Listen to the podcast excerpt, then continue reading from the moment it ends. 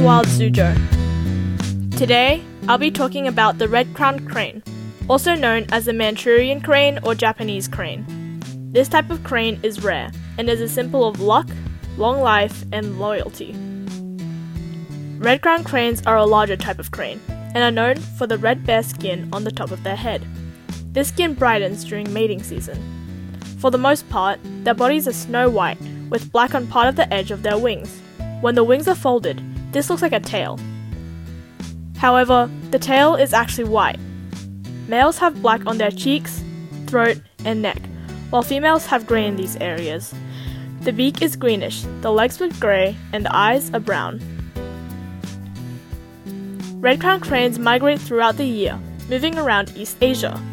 During the spring and summer, they can be found in Siberia, northeast China, and sometimes northeast Mongolia. In the fall and winter, they migrate to the Korean Peninsula and East China. They spend their time in wetlands, rivers, paddy fields, grassy tidal fields, and mudflats. Red crowned cranes eat many foods, such as plants, insects, small mammals, and fish. The plant list includes rice, parsley, carrots, acorns, buckwheat, and other water plants. They also eat fish, amphibians, snails, crabs and shrimp, insects, small reptiles, rodents, and even baby birds. For Wild Suzhou, I'm Ciana. Thanks for listening and see you next time.